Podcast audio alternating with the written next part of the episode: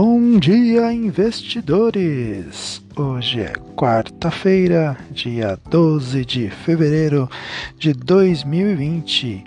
Quem fala é de Carlos Pereira, trazendo nosso podcast matinal com as principais informações que vão movimentar o mercado financeiro na data de hoje.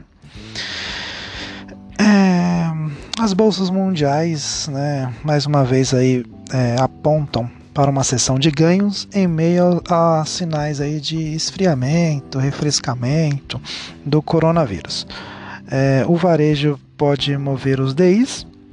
A sessão desta quarta-feira, né, 12, é mais uma vez positiva para as bolsas mundiais em meio aos sinais preliminares de que a difusão do vírus na China está se, é, se, esfriando. Após a província de Hubei informar menor nível de, de caos este mês, né, já no Brasil saem os dados de venda do varejo de dezembro, que podem dar sinais sobre os próximos passos do Comitê de Política Monetária Copom, depois da ata da reunião ter deixado dúvidas. Né?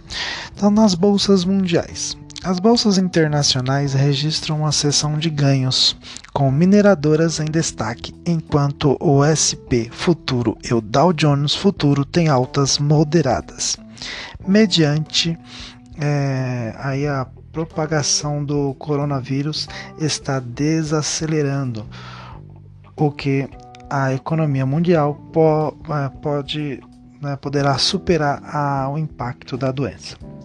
Dados oficiais mostram que 2.015 novos casos de coronavírus foram é, relatados na China nas últimas 24 horas, número que diminuiu pelo segundo dia seguido.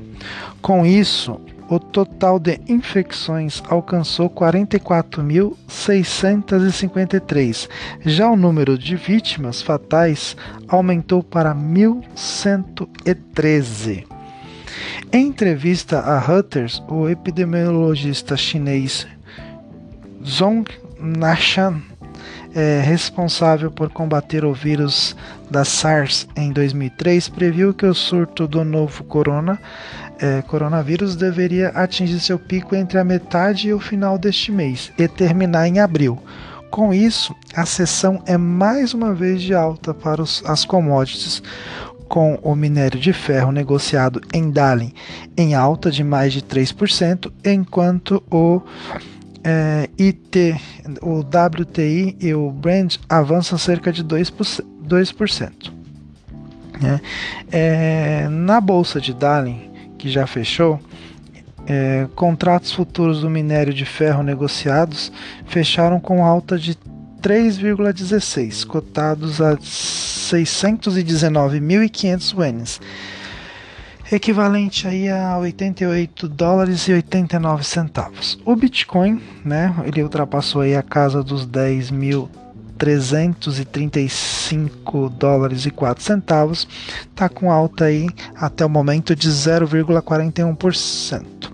Os indicadores econômicos, o IBGE, o IBGE hoje aqui no, no Brasil é, publica pela manhã a pesquisa do varejo relativa a dezembro de 2019. As vendas no varejo devem ter avançado 0,2% no mês de dezembro, né, em comparação aí mensal. Segundo a estimativa mediana em pesquisa Bloomberg, após ter, ter registrado alta de 0,6% na medição anterior. O Banco Central divulgou, é, o fluxo cambial às 14 horas e 30 minutos. Esta sessão também marca o vencimento de opções sobre Ibovespa na B3. Já na Europa, serão publicadas na manhã de hoje é, indicadores sobre a produção industrial em dezembro, enquanto nos Estados Unidos serão divulgadas as solicitações de empréstimos hipoteca às 9 horas.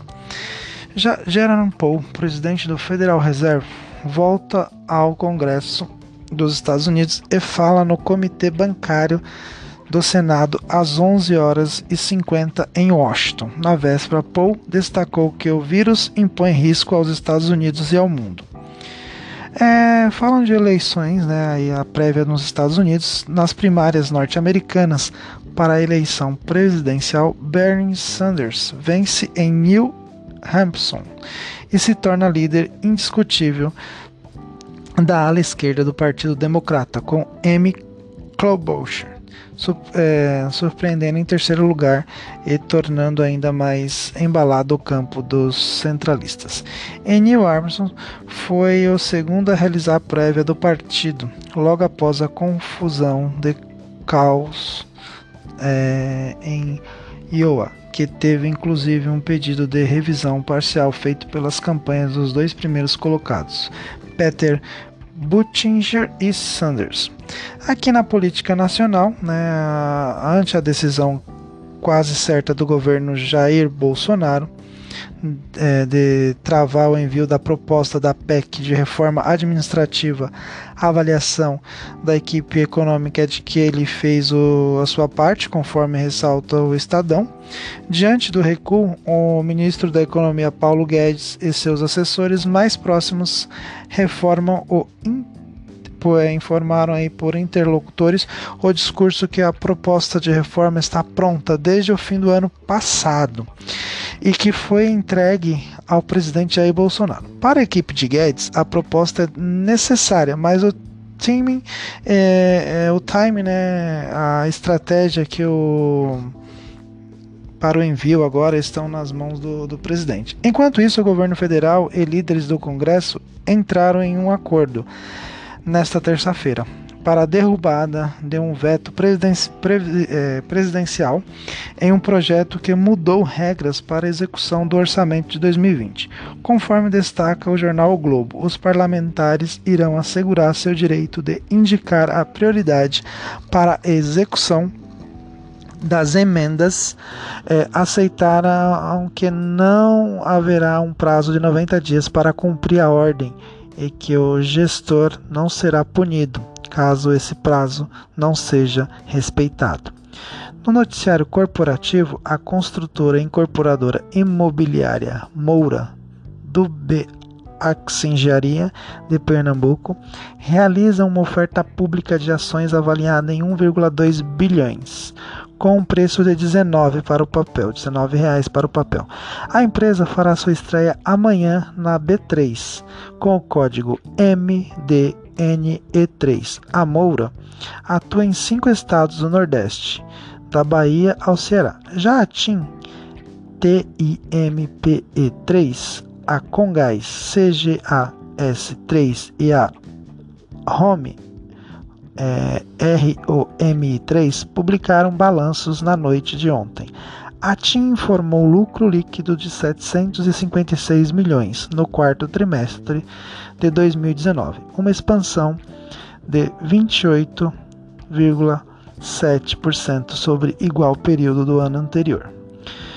Então, praticamente aí essas são as principais ações é, movimentações, não ações, desculpa, movimentações no mercado financeiro na data de hoje.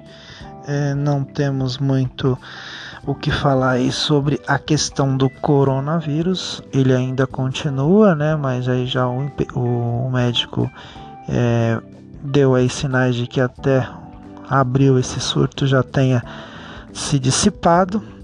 Mas vamos ver como que o mercado reage hoje né, com esses novos balanços e com essas informações aí das bolsas internacionais operando em alta. Para não me alongar mais, vou ficando por aqui.